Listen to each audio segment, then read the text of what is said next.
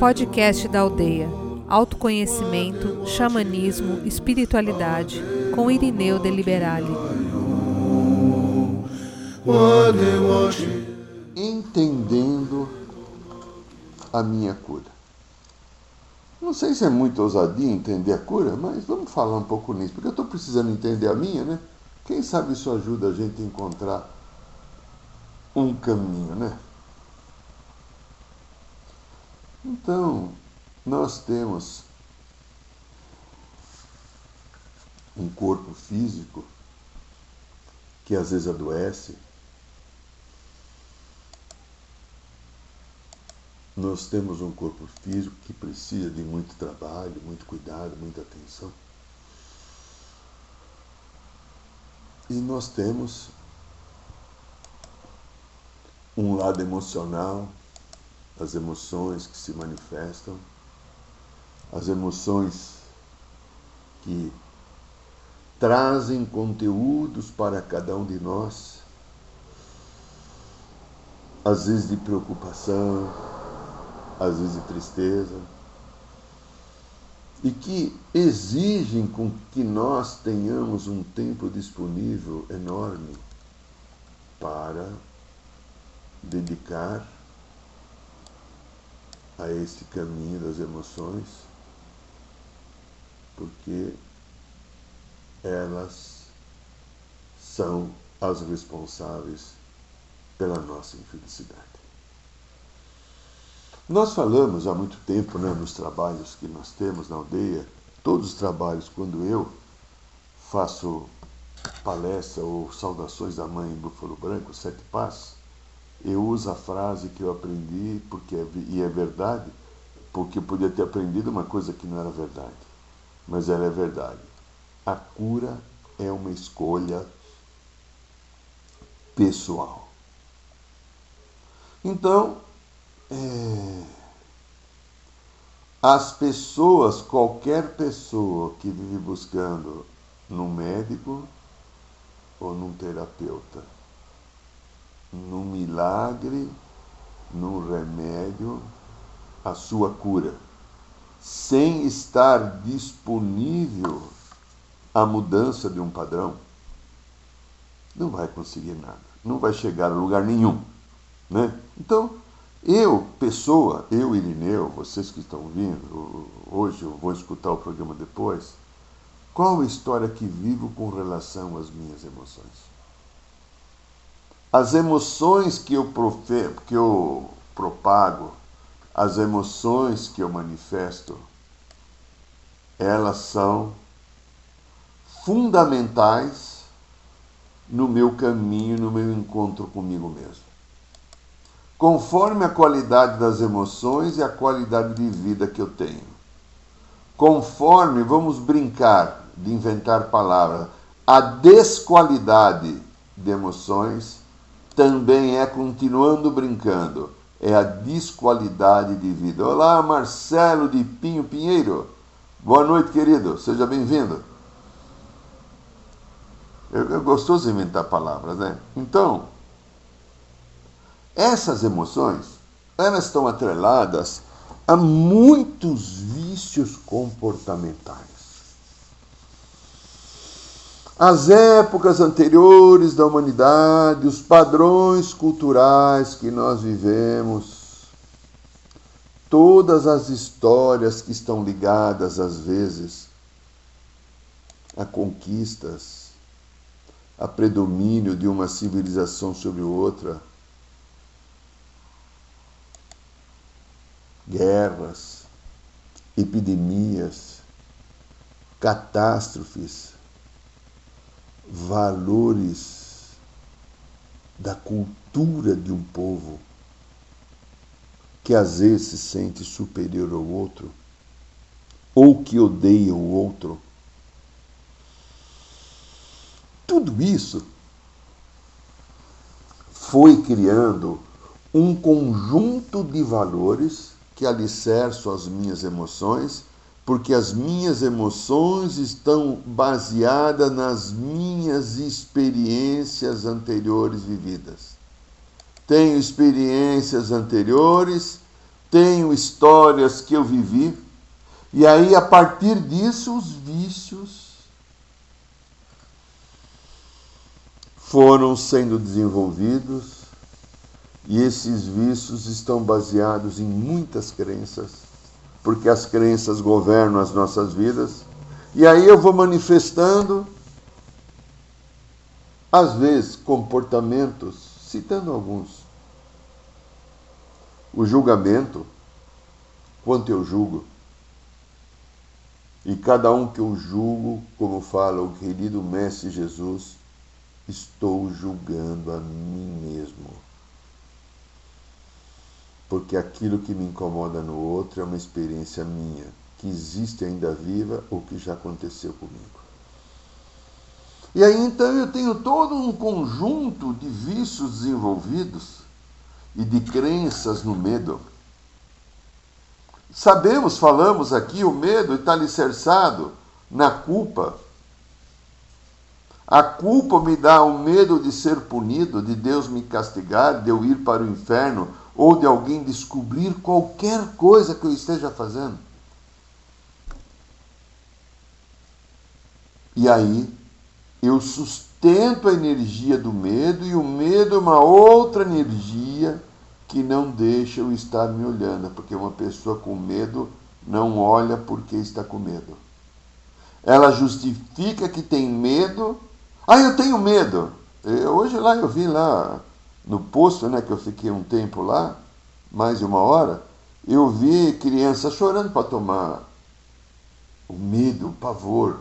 Uma menininha e um menininho lá, entre 5 e 7 anos. Que escândalo, que escândalo. Aí depois saíram dando risada. Porque viram que aquela picada daquela pavorosa injeção que talvez fosse arrancar no mínimo o braço, talvez a perna e a cabeça, aí não doeu. Uma, que, uma eu vi lá que o, o menino, que devia ter acho que uns seis, a irmã mais velha, que devia ter uns dez, brincando, gozando, tentando fazer cócega, né? Esse, tá vendo? Você, né? Mas o medo ali, né? O medo, o medo, a crença do medo. Outro padrão do vício desenvolvido, eu coloco também com arrogância. Arrogância, aqueles momentos que eu tive poder, aquele momento que eu tive grana, que eu tive um valoramento social, ou até um valoramento físico através de atributos físicos ou de beleza. E aí então eu passei a acreditar que eu deveria ser ou merecer mais de qualquer outro, e quando alguém não obedece, aquele sentido ficou lá desse respeito ou dessa valoração fantástica sobre a personalidade, o lado da arrogância vem, se manifesta de uma maneira muito forte, azedando às vezes o nosso dia, criando confronto e trazendo certamente a infelicidade. Há também aquele vício da intolerância, né? Aquela pessoa que fala, Ih, fica aí, bate o pé, bate aí. Então, aquela intolerância de aceitar as diferenças, de aceitar que o outro não entendeu, de aceitar que o outro tem uma cultura menor do que a sua, de aceitar que o outro tem um padrão que não é gostoso de ver. Ou de aceitar a humildade. Porque intolerante, normalmente, ele também tem a arrogância da intolerância, gozado nisso, né? E aí ele não tem muita humildade para estar tá trocando.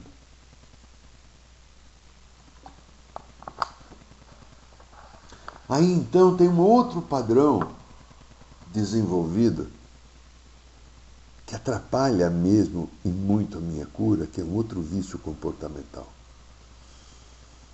que é a vítima. Ai, ai, ai, ui, ui, ui. Nossa, como é duro. Tudo acontece comigo. Ah, já estou cheio. Ah, não aguento mais. É impressionante, parece que eu sou azarado. Nossa, por que, que o mundo é assim, desse jeito? etc, etc, etc, etc. Muito ruim. A vítima entende que há uma injustiça sendo realizada consigo. A vítima entende que o mundo não funciona de uma maneira que seja gostosa, adequada, feliz, harmônica ou justa, principalmente justa. E aí, como último padrão que eu peguei, é o padrão de se achar certo. É o padrão de ter razão. Que coisa horrorosa o Irineu quando tem razão. Hoje eu quase não tenho, né? mas nossa, quanto eu já precisei ter. E para você, lindinho, lindinho, que está aí, como é que é ter razão, precisar ter razão? Como é que é precisar se achar certo, porque se você não estiver certo, nossa, que coisa desagradável que pode acontecer com a vida. Se você não tiver certo, já pensou? Como deve ser desagradável não estar certo? Como deve ser infeliz não estar certo? Ai, ai, ai, ai, ai, né? Como fala alguém. Bom, a cura emocional, meu querido, minha querida,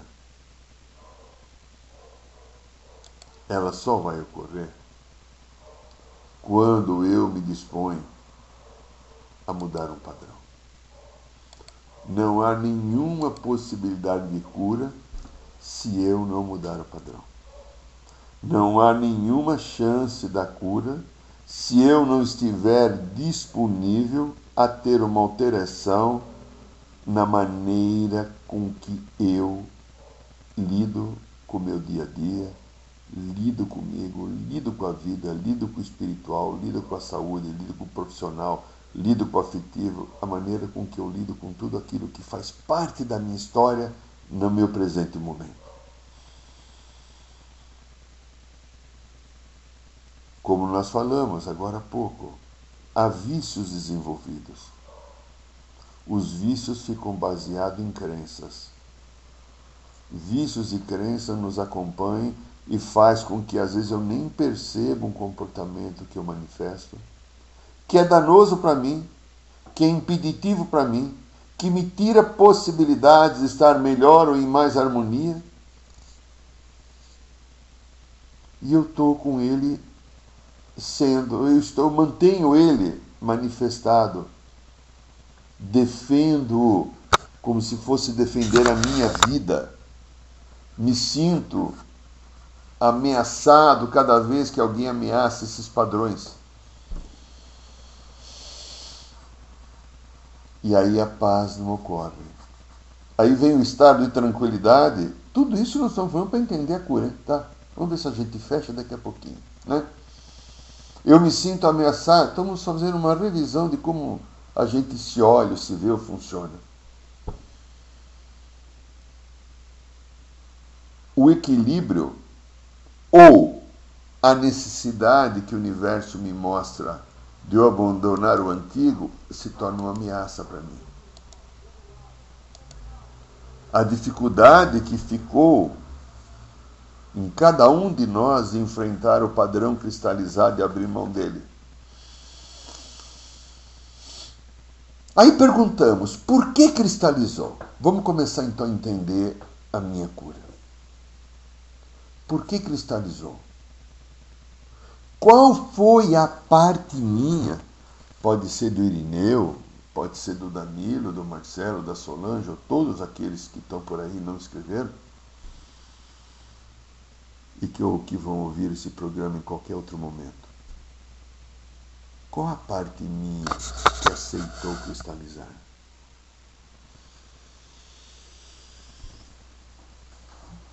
É muito interessante quando a gente lembra desta nossa parte da vítima ou da razão. Eu entendo que o papel da vítima, o papel de ter razão, eles são companheiros, irmãos. Eles estão juntos.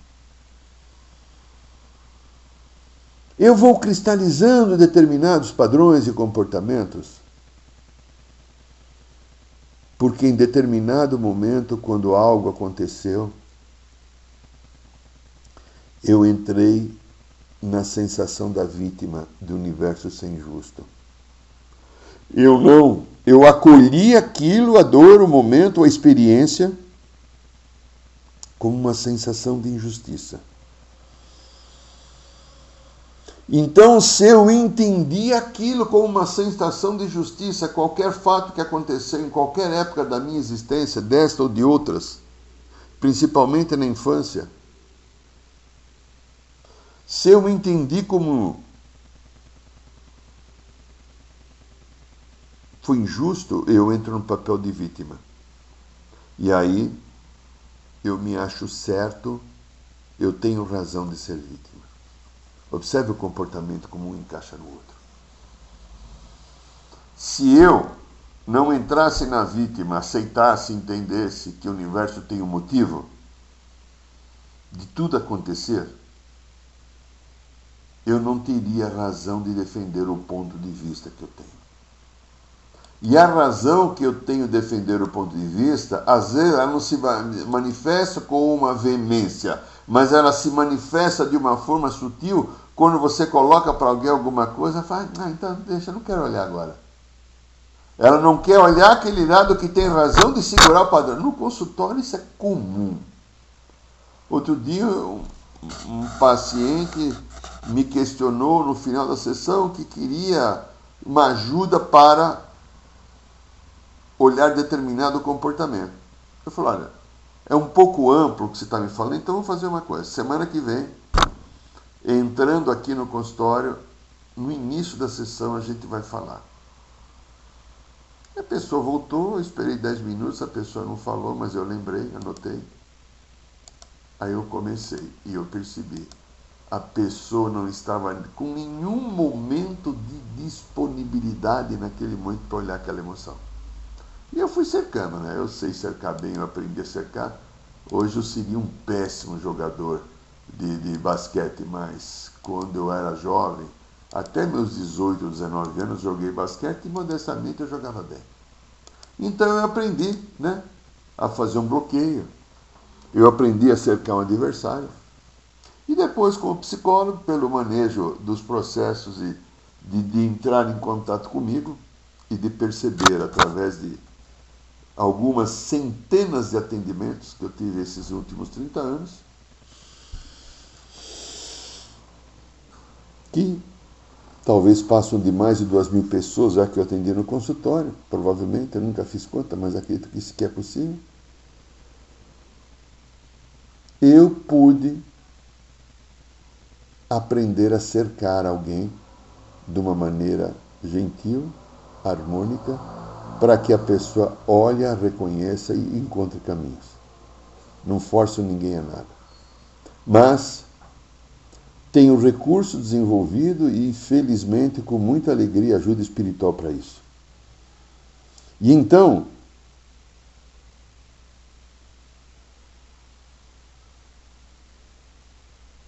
o padrão herdado, o padrão cristalizado, ficou ali em algum lugar.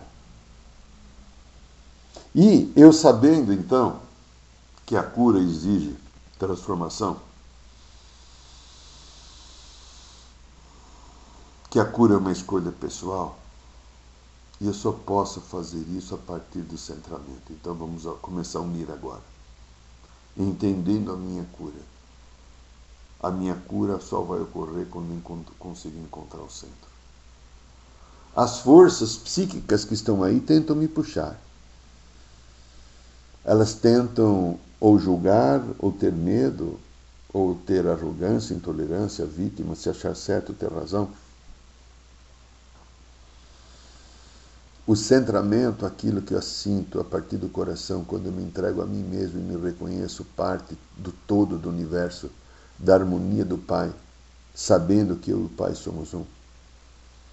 E aquilo que está ocorrendo ali, aqui, ou em cima, ou fora, não precisa atingir dentro e trazer machucados de novo que estavam escondidos em algum lugar para fora eu posso me escorar e me ancorar no meu sagrado e divino coração. A partir de qualquer momento que ocorra, como eu tenho aprendido com os seres da luz. A confusão veio, a bagunça bateu na porta.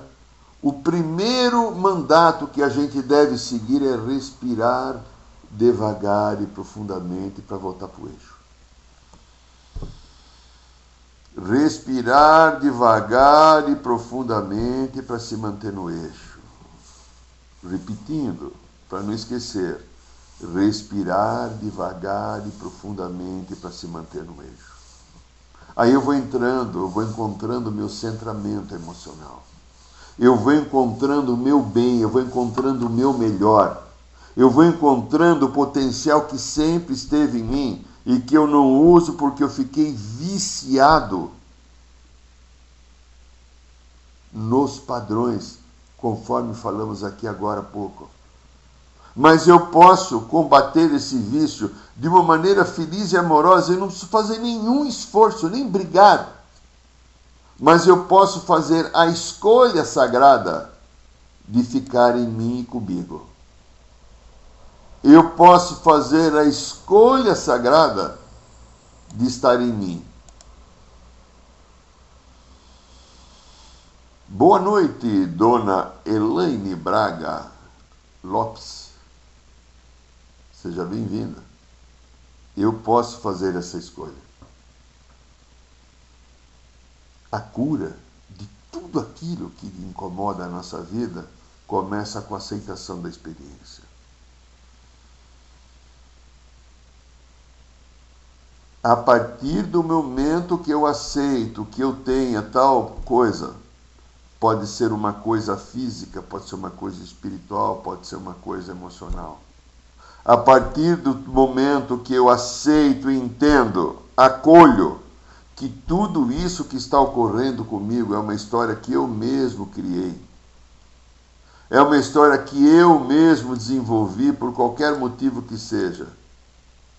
É uma história que eu mesmo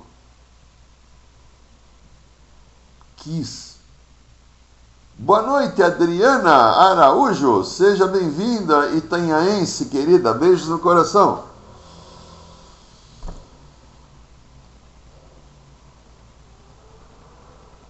A partir daquele momento que eu paro com a responsabilidade que eu devo ter por mim, me isolo um pouquinho do mundo e falo assim: espera um pouquinho, eu estou com ninguém, eu estou com um discurso aqui meio esquerdista ou meio eu estou petista ou bolsonarista, né? Os, os, os, discursos radicais, eu estou aqui em julgamento, eu estou com medo, eu estou com raiva, eu tenho razão. Para, para, para, para, para, para, para, para, para, para, respira, bem devagar e profundo, volte-se para si mesmo.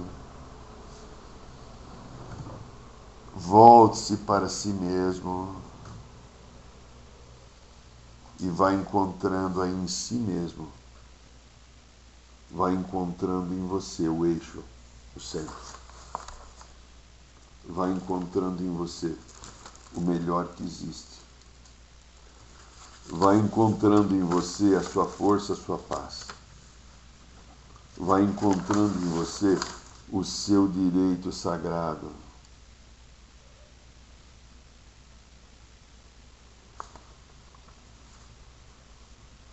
Esta luz, essa força, este amor é a tua herança. Quando eu aceito tudo aquilo que a vida me trouxe com uma possibilidade maior de eu desenvolver potências, competências, eu estou começando a entender a minha cura. O entendimento da cura envolve algo maravilhoso, o entendimento da cura, que é a percepção que eu tenho de um todo maior, de uma justiça divina, de eu fazer parte de uma grande engrenagem, de uma grande estrutura, de um grande bem. Isso é a realidade na nossa existência. Qualquer um que diga diferente ou venda outro valor às vezes nihilista ou às vezes extremamente ufanista, ou tenta passar uma verdade de que a sua crença ou seu ponto de vista é verdadeiro porque ele encontrou Deus. Que bom se ele encontrou Deus. Se ele entrou no coração, cada um de nós que entrar no coração encontra Deus. Então ninguém me leva a encontrar Deus, porque Deus é um encontro comigo. Como eu sou dele, eu participo dele, e eu e o Pai somos um só, ninguém me leva a encontrar Deus principalmente as religiões. Eu encontro o Pai a partir de mim. Eu encontro o Pai a partir do meu desejo. Porque encontrar o Pai dentro de mim é a cura mais importante que eu posso presenciar. Encontrar o Pai dentro de mim é aquele dom divino, misericordioso, que eu me possibilito manifestar, porque através desse encontro, todo o processo da vida se manifesta de uma maneira encantadora. Eu começo verdadeiramente a entender a minha cura, encontrando o caminho da aceitação da experiência, encontrando o caminho da harmonização porque a cura só vai acontecer com a aceitação da experiência. E para aceitar a experiência, colocar o Pai Divino, a fonte, através do coração, como sustentáculo, sentir essa ligação bendita que está aqui em nós para ser vivenciada, entendida, transformada, acolhida, assumida. Eu e o Pai somos um só. Isso não tira, isso ninguém tira isso da gente. Eu começo a entender a minha cura quando essa harmonia do coração, do espírito, de eu entrar em contato comigo, eu entender e encontrar, achar e ficar e sustentar o meu centramento, aí eu percebo que eu me torno um com o universo. E quando eu me torno um com o universo, não tem queixa não tem julgamento, não tem medo, não tem arrogância, não tem vítima, intolerância. Eu não preciso mais ter razão. Eu me uno, eu me fortaleço,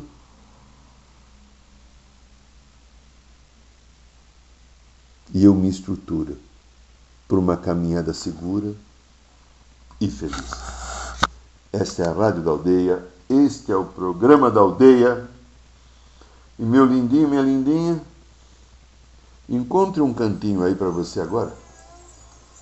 Vamos fazer uma pequena meditação rapidinho, de umas três horas mais ou menos, né?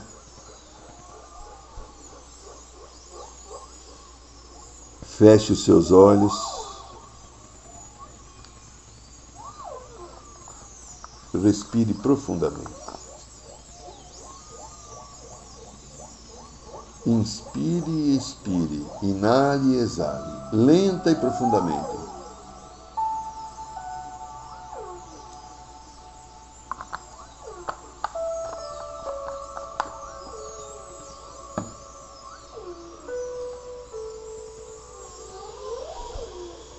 Traga a sua atenção para o seu coração. Imagine uma luz dourada no seu coração. O seu coração é pulsante de uma luz dourada, um sol dourado. E conforme você vai respirando, esta luz vai se espalhando pelas suas correntes, pela sua corrente sanguínea, pelo seu sistema nervoso, a luz vai se espalhando por cada célula, cada órgão. E elas vão envolteando principalmente o seu coração. Pois ali no coração também as células cardíacas que formam este músculo maravilhoso. E tudo agora se transforma na luz dourada que é no seu coração. Sinta essa luz dourada tomando conta do seu corpo, do seu peito. Expanda essa luz agora por todo o ambiente que você está. Ilumine essa sala, esse quarto, esse lugar que você está com essa luz dourada. Ilumine. Se permita.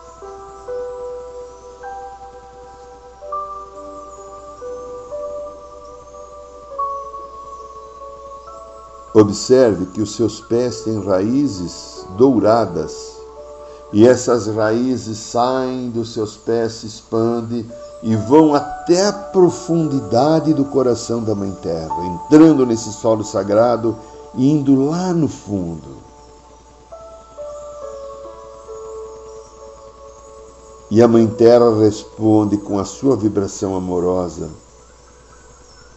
E você sente voltando das, pelas raízes, pelos seus até os seus pés, até que chega a mensagem amorosa, gentil e querida da Mãe Terra ao seu coração. E aí você sente que você está conectado com a Grande Mãe.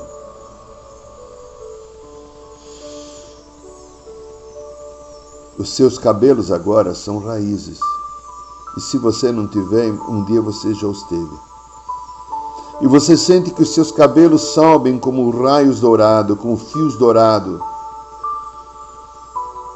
e vão em direção ao grande sol central, a presença do Deus Pai.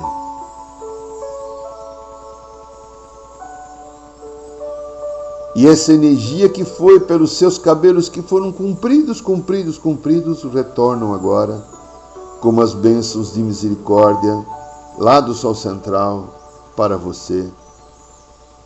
E ela desce até o seu coração. E aí você sente o seu coração também agora conectado com a energia do Pai. Antes estava com a da mãe, agora está com o Pai. Agora, com a energia da mãe e do pai, você vai amorosamente distribuí-la por toda a sua casa. Emane essa energia em cada canto da sua casa, a energia da mãe e do pai.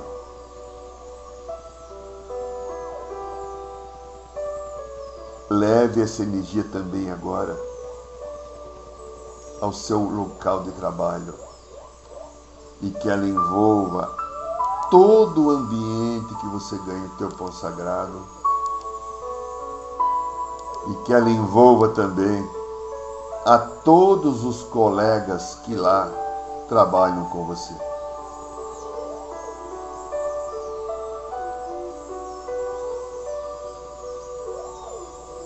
E agora você vai imaginar que essa energia do, dourada do Deus Pai e Mãe que está em você vai envolver o planeta Terra inteiro numa potente luz dourada. E vamos abraçar toda a humanidade, todo o planeta, toda a Mãe Terra. Imagine todos os irmãos que existem nesse planeta recebendo essa luz dourada, serem beneficiados com essa energia bendita e sagrada que o teu coração é portador agora das energias da mãe e do pai.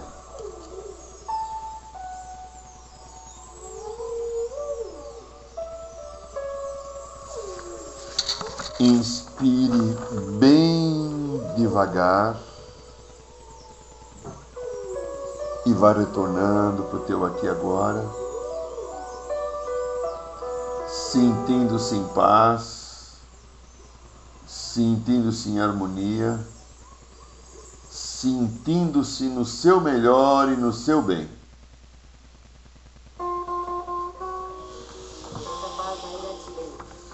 Muito bem, queridos lindinhos e lindinhas, quero convidar todos agora. Nesta quinta-feira teremos mais uma roda de cura no bairro do Ipiranga. A roda de cura será da nossa querida companheira irmã a Enise Braga. Então, todos estão convidados para essa roda de cura desta quinta-feira agora na aldeia Rosa Dourada, aqui em São Paulo, no bairro do Ipiranga.